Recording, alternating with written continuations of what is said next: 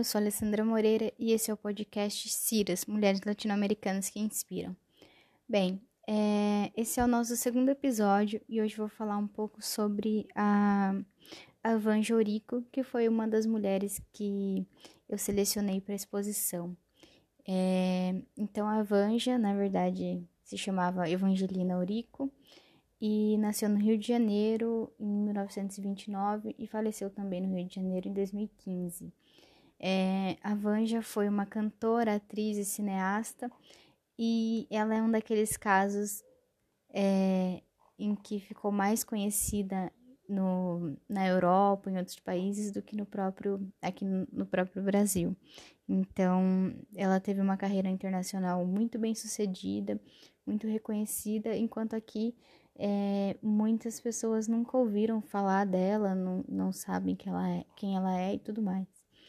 Então, enquanto cantora, ela é lembrada geralmente por Mulher Rendeira, e é uma música que faz parte de um álbum chamado Viagem Musical. Então, esse álbum é muito interessante porque ela interpreta composições de Valdemar Henrique, é, Zé do Norte, Dorival Caymmi, enfim. E aí nesse ela vai cantar Mulher Rendeira, que foi uma das, acho que uma das interpretações mais famosas dela. E, mas tem outras muito interessantes, assim. Inclusive, eu indico esse álbum, Viagem Musical, para que vocês é, conheçam e sejam introduzidos nesse universo da Vanja, que é muito rico e muito interessante.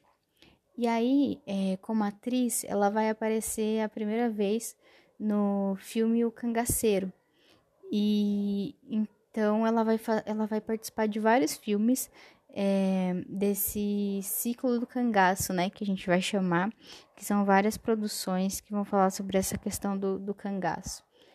E, e aí é interessante que o primeiro disco que ela gravou foi na, foi na Europa, na verdade, não foi aqui. Depois ela teve outras gravações. E além dessa vida artística, tem um ponto bastante interessante sobre a vida da Vanja, que é a luta dela contra o regime militar. Então ela é protagonista de uma foto bem bem icônica, assim, bem famosa até, que às vezes a gente olha para a foto, sabe qual é a foto e não, não tem noção de que é ela. Em que ela se ajoelha na frente de um comboio do exército durante uma passeata contra o regime e daí ela diz: "Não atire, somos todos brasileiros". E então tem essa parte é, dessa resistência e, e tudo mais, o que é muitíssimo importante, ainda mais que a gente está no dia 2 de abril. Ontem é, foi um dia de manifestações em relação à ditadura nunca mais, para que esse momento tão, tão triste é, da nossa história não se repita. Então é importante lembrar essa luta da Vanja também. E é muito interessante porque é, eu gosto muito da, da Vanja e de alguns álbuns dela, e é interessante que eu sempre escuto a Vanja e faço algumas ligações com a Inesita Barroso. Então eu sempre relaciono no sentido da, das canções que elas cantaram e dos compositores que elas vão é, dialogar, é, não necessariamente pessoalmente, mas de quem elas estão cantando. Então, por exemplo, do Zé do Norte, do Valdemar Henrique. E aí eu acho que relaciona um pouco desse aspecto das duas é, pesquisadoras, assim. E da Inesita a gente vai ter isso muito claro na, na biografia dela, dela viajando pelo país para conhecer compositores, para conhecer as canções folclóricas desde o do Nordeste até o Sul. Então a gente tem álbuns específicos sobre cada um desses lugares, que é muito interessante. É, Bem, esse foi o nosso episódio sobre a Vanjorico. Tem muita coisa para se falar dela, tem muito material, ela tem muitos discos disponíveis no, no YouTube, mesmo aqui no Spotify. Tem o Viagem Musical que eu comentei e tem também os filmes que ela participou.